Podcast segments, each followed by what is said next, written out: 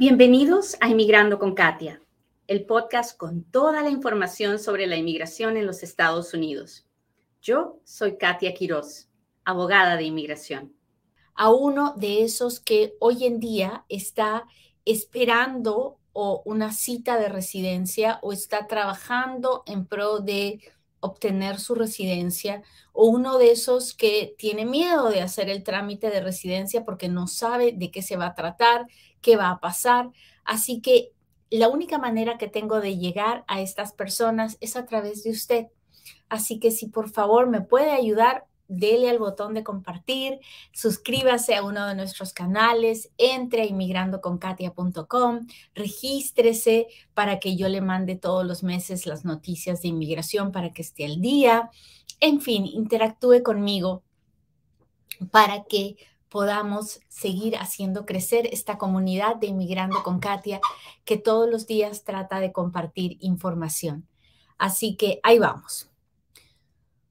¿Por qué hay una entrevista para la residencia? Bueno, en la mayoría de los casos hay una entrevista porque el oficial de inmigración quiere asegurarse que la información que hemos dado es correcta y que la persona califica para el beneficio que está pidiendo. ¿Hasta ahí estamos claros? ¿Todas las residencias tienen una entrevista? No, hay muchos procesos de residencia que no requieren de una entrevista. Por ejemplo, a ver, ¿cómo se los digo? En todas puede haber, pero hay muchas que eh, en las que no hay una entrevista porque el proceso se puede dar sin ella. Por ejemplo, la visa U, la visa VAWA, la residencia de un cuando un hijo pide a un papá, en muchos casos no tienen una entrevista de residencia. ¿Por qué?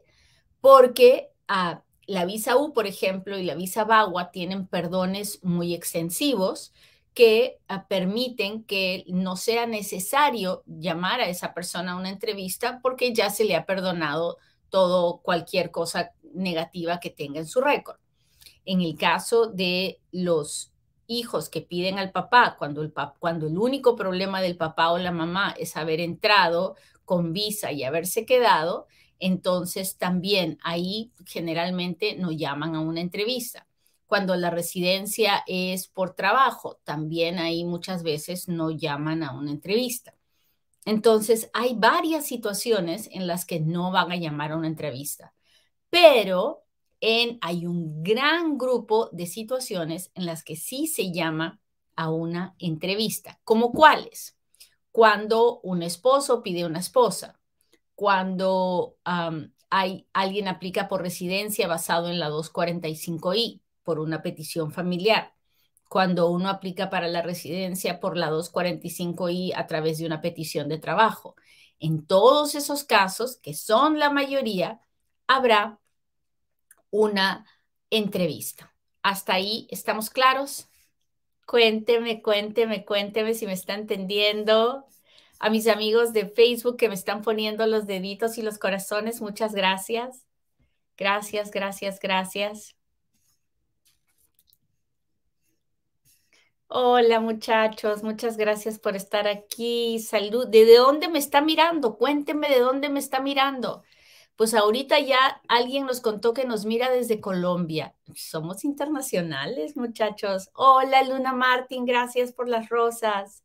Gracias, gracias, gracias. A ver, a ver, a ver. Carolina del Norte, Florida, Kentucky, Mississippi, Chelly, gracias. Oregon, gracias por estar aquí. El malcriado, gracias, malcriado, por mandarme rosas. Muchas gracias. Muy bien, muchachos. Vamos a lo que vinimos. Hola, Raquelita. Muchas gracias. Muy bien. ¿Qué pasa en la entrevista? Ahora, hemos hasta ahorita les he hablado de la entrevista que hay aquí en los Estados Unidos cuando uno pide la residencia en los Estados Unidos. Pero las personas que van a su entrevista en su país de origen, en la embajada de los Estados Unidos o en el consulado de los Estados Unidos en su país de origen, esas personas también tienen una entrevista. ¿Por qué? Porque el oficial consular quiere asegurarse que la persona califica para el beneficio que está pidiendo. Hay, lamentablemente, hay muchas personas que hacen todo el trámite y salen hasta su país de origen y van al consulado y ese día les niegan y no les dan la residencia, como también sucede aquí. Uno puede ir a la entrevista y el oficial no necesariamente le va a aprobar el caso. Si encuentra una razón por la que usted no califica, le va a negar. Hasta ahí vamos bien, ¿sí? Bueno, ¿y qué pasa en esta entrevista? Bueno, lo primero que sucede es que usted llega a la oficina de inmigración o a la embajada y lo, lo reciben y le dicen siéntese y espere que le llamen cuando sea su turno. Si la entrevista es dentro de los Estados Unidos, usted va a ir a una oficina de inmigración. Si la entrevista es en una embajada, usted va a ir a la embajada o consulado y no lo va a entrevistar un oficial de inmigración lo va a entrevistar un oficial del Departamento de Estado, al que llamamos oficial consular. No importa dónde vaya, usted va a ser llamado y va a entrar a una oficina o a una ventanilla y va a tener una conversación cara a cara con el oficial. Lo primero, lo primero, lo primero que el oficial va a hacer es ponerlo bajo juramento para asegurar, le va a decir, jura usted decir la verdad, nada más que la verdad y toda la verdad, y usted tiene que decir, sí, yo juro que lo que va a salir de mi boca desde ahora va a ser la pura verdad. ¿Por qué? Porque si usted dice algo que ah, va a ser usado en su contra, usted tiene que haber jurado que esa era la verdad, lo que usted dijo. ¿Hasta ahí vamos bien?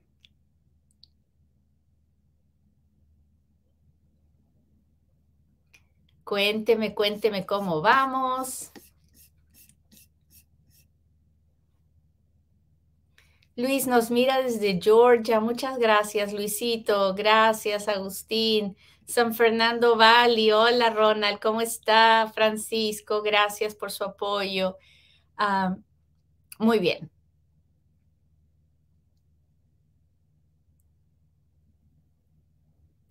Muy bien, Montana, gracias.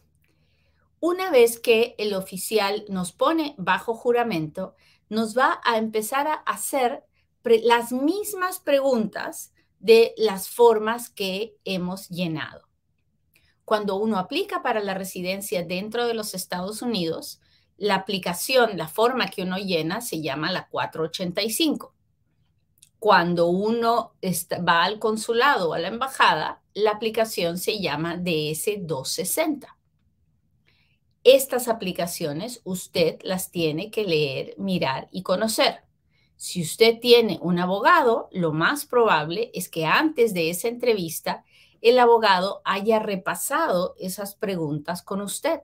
Eso es algo que en mi firma, por ejemplo, es muy común de hacerse, que antes de la entrevista el abogado y el cliente revisan las preguntas para asegurarse que el cliente sabe lo que está ahí en esas aplicaciones y que las respuestas son las mismas.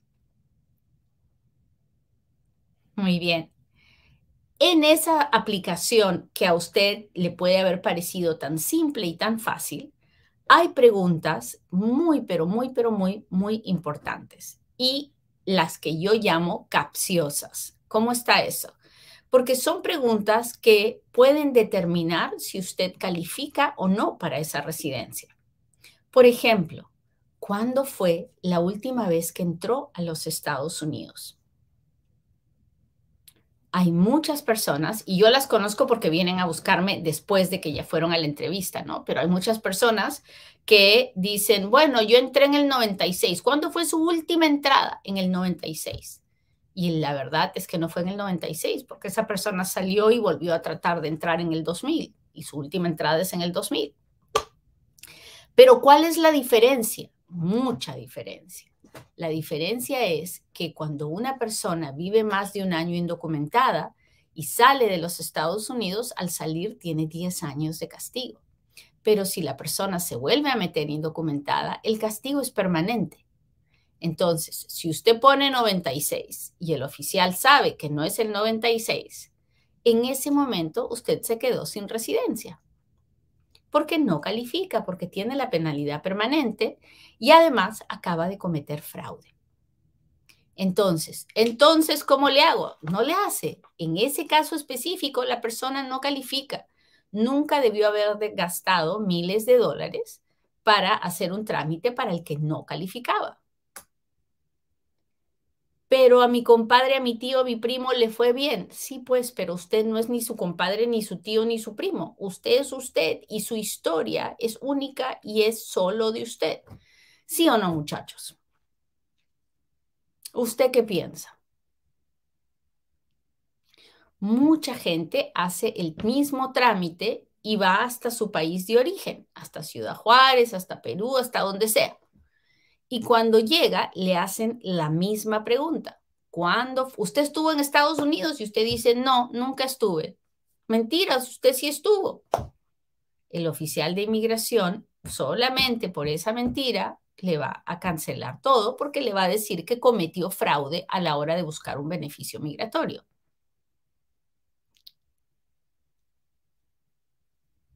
Así es, así es, es complicado. Por eso inmigración no se trata de llenar formas. Y eso es lo más difícil de entender para la mayoría de las personas. El hecho de que exista una forma no significa que es fácil y es llenar una forma. No. Ah, otra pregunta que es muy importante es, ¿alguna vez le han negado una visa? ¿Ha solicitado una visa o se la han negado? Y se la han negado.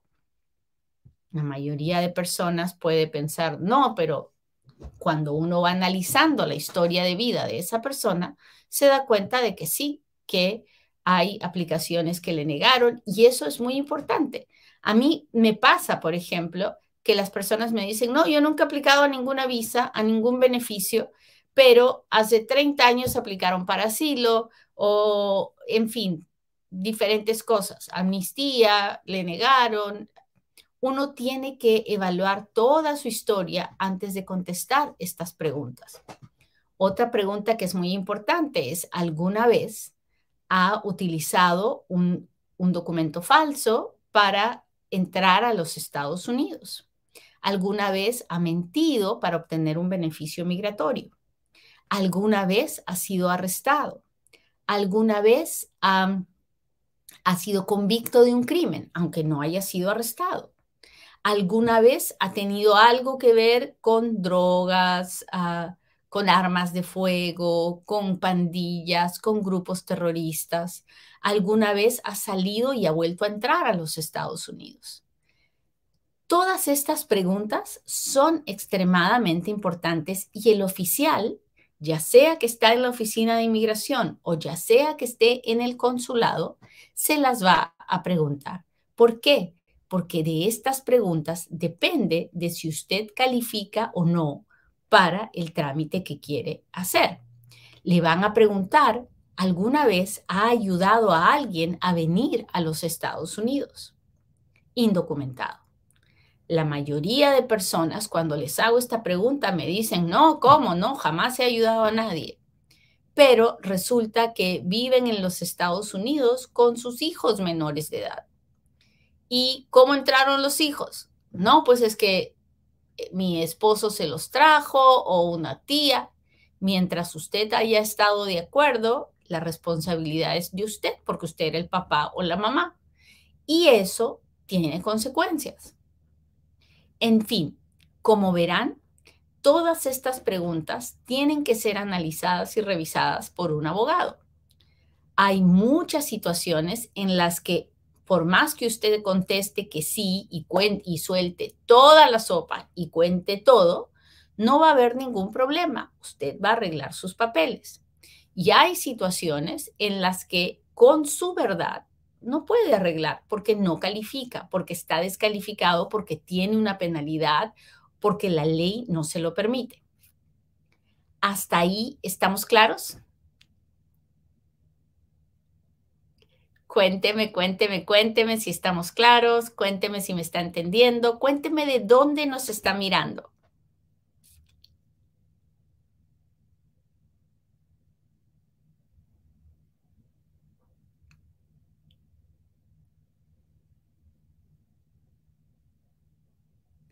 Muy bien. Hola.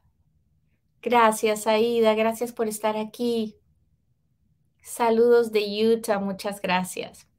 Como verán, las preguntas no son preguntas ah, que se inventa el oficial de inmigración el día de la entrevista. No, las preguntas usted las sabe, están en la aplicación que usted presentó. El asunto es, la forma en que he contestado es la correcta, lo que voy a contestar el día de la entrevista es lo correcto. Esa es la parte más importante.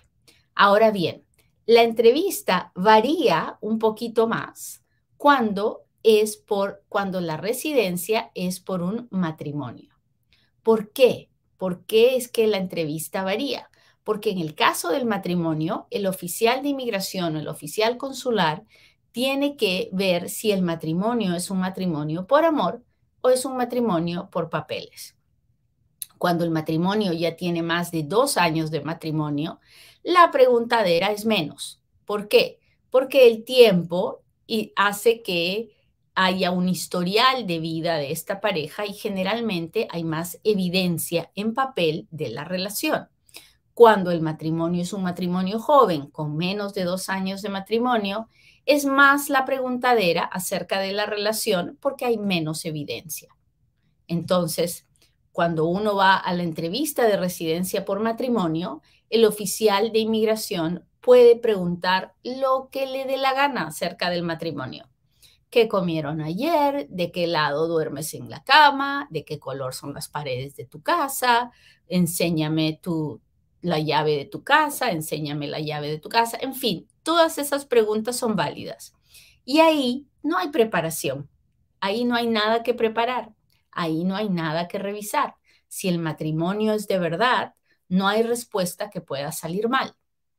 Cuando el matrimonio es de verdad, aun si el oficial de inmigración cree que está que el matrimonio es un matrimonio por papeles, no hay nada de qué preocuparse. La migración hará sus investigaciones y al final concluirán que esta pareja es una pareja que vive junta, que está junta y que van a pasar por este trance juntos.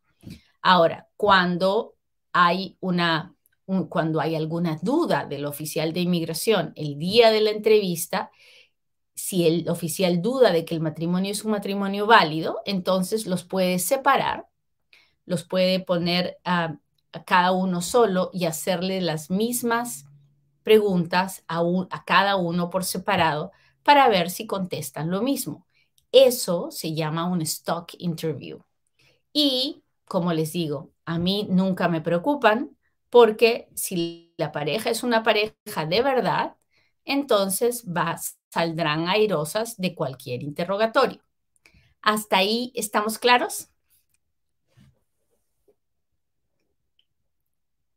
Ahora bien, cuando uno va por matrimonio o cuando uno va por cualquier otra razón a la misma, a la cita de la residencia, a todo el mundo le van a preguntar cuándo entraste, cómo entraste, saliste, todas las preguntas de las que hemos hablado antes.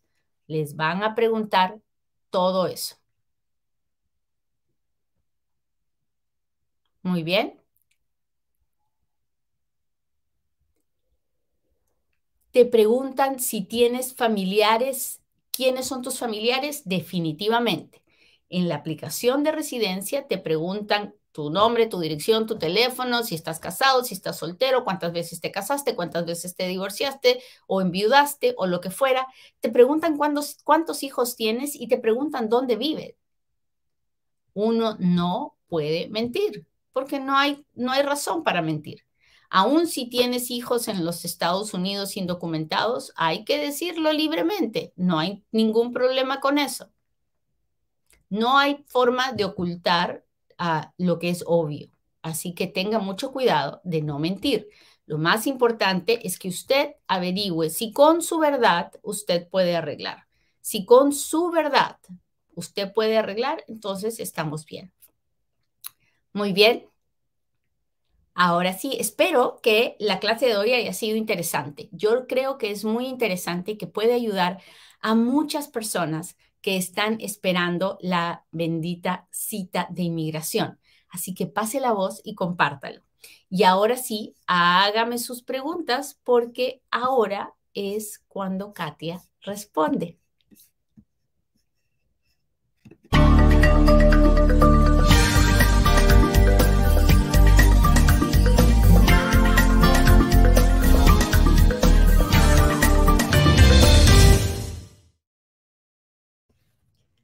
Muy bien, veamos dónde está mi gente de TikTok. Acá estoy, acá estoy, muchachos.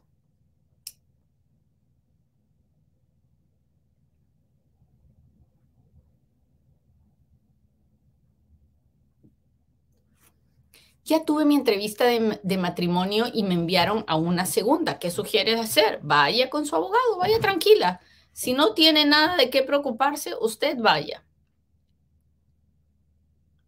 Hola, los seis pasos de mi esposo fueron aprobados el 24 de septiembre del 2020 y aún no le ponen cita.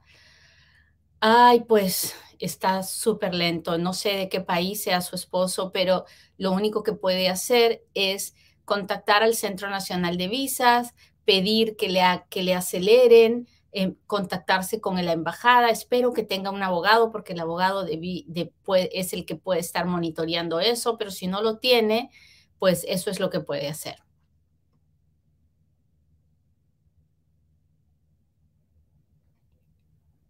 Si entras con visa de turista y sales y vuelves a entrar, ¿tienes castigo? Si eres turista, no. Si vienes por dos semanas y te vas y regresas al año siguiente por otras dos semanas, no hay problema.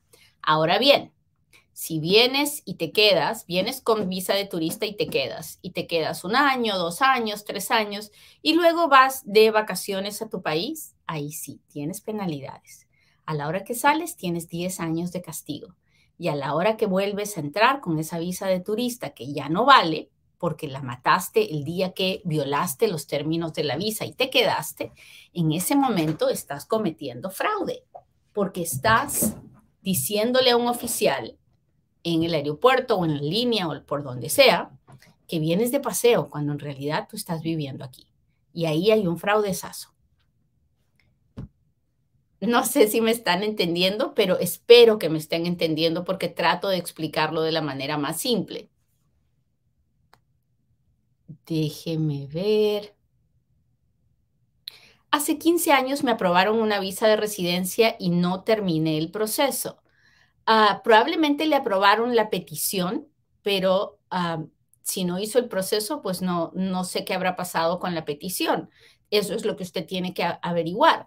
Para eso puede hacer follas. Uh, el folla es cuando le pedimos al gobierno que nos dé la copia de todo lo de todo el expediente que se hizo cuando se hizo la petición para usted. Así que busque hacer una folla. ¿Cómo lo hace? Llame al Folla Center 702-737-7717 y ahí le van a poder ayudar.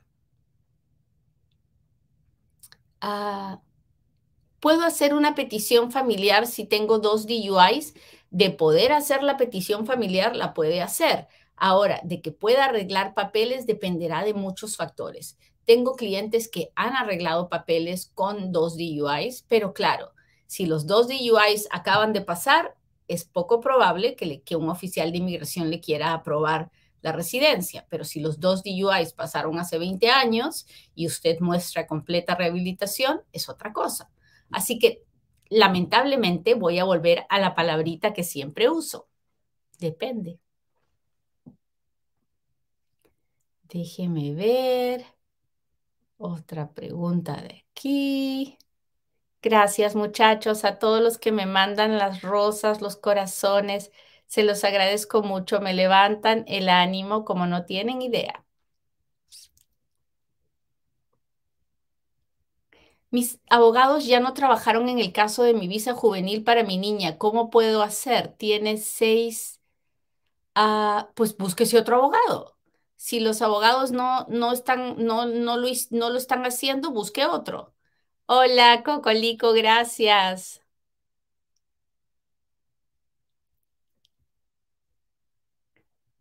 Ah, tiene que buscar otro abogado. Tengo 455 días esperando la cita de residencia. ¿Está dentro del tiempo de espera? No lo sé. Para eso tiene que entrar a la página web de la inmigración, uscis.gov, ah, vaya a Check Processing Times, a chequear los tiempos de procesamiento y ahí se va a dar cuenta cuánto es lo que se están demorando. Ah, la entrevista de la visa juvenil, ¿cómo es? Es como una entrevista de residencia, así tal cual, así como se le ha explicado en este programa. Así que si no ha llegado a, ver todo el programa completo, vuélvalo a mirar porque lo mismo es para los, niños de la visa juvenil. Presentan la misma aplicación de residencia y se les hacen las mismas preguntas. Ahora déjeme ver mi gente de YouTube.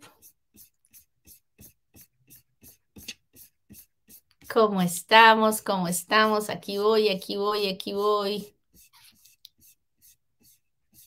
Gracias a mi gente de Facebook que me manda las estrellas. Mi mamá salió de emergencia, probablemente tenga que estar más de seis meses afuera, todavía puede pedir un permiso de reentrada. No. El permiso de reentrada lo tenemos que pedir antes de salir. Eso es lo mejor, pedirlo antes de salir, a ir a las huellas y luego recién se puede ir la persona. Está la situación complicada, así que busque un abogado para ver qué se puede hacer con mamá para que después no tenga problemas ah, a la hora de entrar.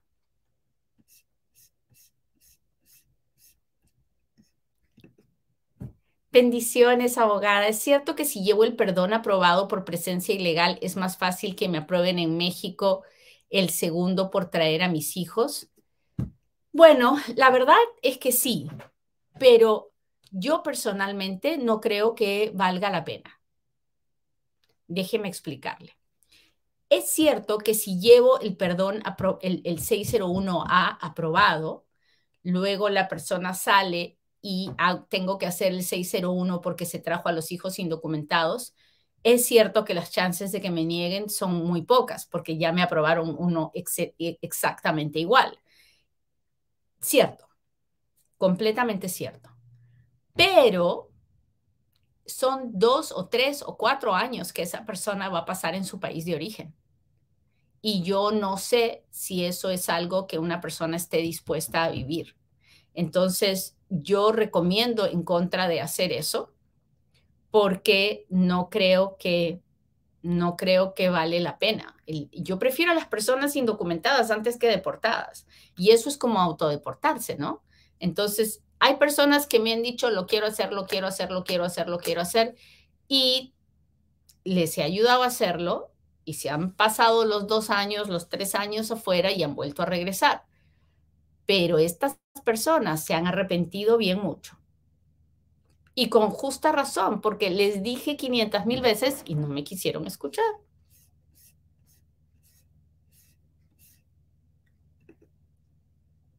Popis, no entiendo qué, a qué se refiere esto. Ningún delito más y tengo una madre residente. No sé, no, no veo la historia completa. Solo eso es lo único que me llegó y no lo entiendo. A ver, déjeme ver. Aquí voy, aquí voy, aquí voy, muchachos. Voy a mirar a mis preguntas de Facebook. ¿Cómo está mi gente de Facebook? Dígame aquí presente. Hola Ángeles, Cuco, ¿cómo está? Ah, Margarita, gracias por estar aquí. Gracias, gracias. Saludos de Nueva York. Mi gente de Facebook siempre aquí conmigo. Gracias, gracias, gracias. Estoy buscando preguntas de Facebook. Abogada, a mi esposo lo pidió su hermano. La petición ya fue aprobada, pero tiene que salir del país. Él entró ilegal. El abogado dijo que si sale le aplicarán el castigo de 10 años. ¿Me podría dar un consejo? pues que no salga. Si le van a dar el castigo de 10 años y no puede hacer el perdón, no es una buena idea que continúe con el trámite. Tiene que mantener la visa viva y esperar. Así que ah, esperar hasta qué? Hasta que el, día que cambie alguna ley que le permita pedir la residencia dentro de los Estados Unidos ah, sin tener que salir. Tengo una pregunta muy interesante. ¿Las redes sociales pueden afectar en una entrevista de la visa? Por supuesto, por supuesto que sí. Por eso es que si usted no lo ha visto, tiene que mirar el show que yo hice de cómo afectan las redes sociales en la vida de un inmigrante. Déjeme explicarle. Usted le pone en la aplicación de residencia que usted no, no usa armas de fuego, que usted nunca las ha tenido, que no ha recibido ningún entrenamiento, pero en sus redes sociales se ponen una foto bien linda así, con su pistola, apuntando, con, sus, con todos sus aparatos. Muy linda la foto. Pero usted acaba de cometer un fraude, acaba de mentir, ha dicho que no hace nada con las armas de fuego, pero en sus redes sociales está ahí. O usted dice que no tiene nada que ver con drogas, pero en sus redes sociales aparece fumándose un cigarro de marihuana.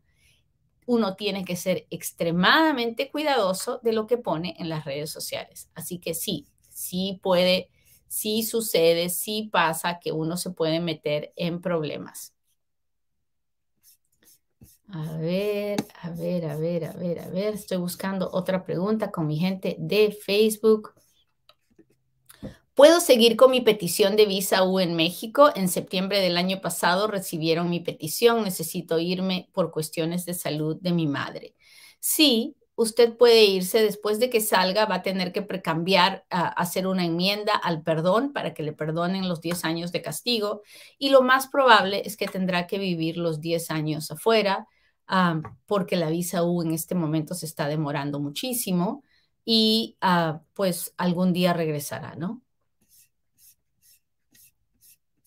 Déjenme ver. Otra pregunta de Facebook. Dice, tengo el examen de ciudadanía en mayo, si me caso antes y no hago el cambio, ¿me afecta o no? No, no le afecta en nada. Usted puede cambiar, casarse y el día de la entrevista usted va y les dice, me acabo de casar y les enseña el acta de matrimonio y eso es todo.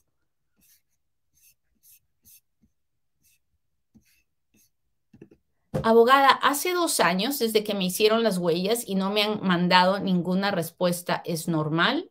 No sé, Patti, porque no sé para qué proceso le hicieron las huellas. No, no me lo ha contado. Así que no sabría, no sabría decirle. Espero que tenga un abogado y que el abogado le pueda contestar esa pregunta. Ah, déjeme ver aquí. ¿Puedo ir a Europa con mi residencia de asilo? Si ya tiene la residencia, si ya tiene la tarjeta de residencia, usted puede ir a cualquier país que quiera, siempre y cuando no sea el país de donde usted pidió asilo. A ese país jamás podrá regresar. Muy bien, muchachos, les agradezco mucho que me hayan acompañado hoy día. No se olviden que estamos en época de taxes y a la hora de hacer los taxes, hágalos con Futuro Tax, que es la oficina de, taxes para inmigrantes y sus familias. Entre a futurotax.com, llámenos por teléfono al 702-483-6555. Nos vemos pronto en otro Inmigrando con Katia. Bye.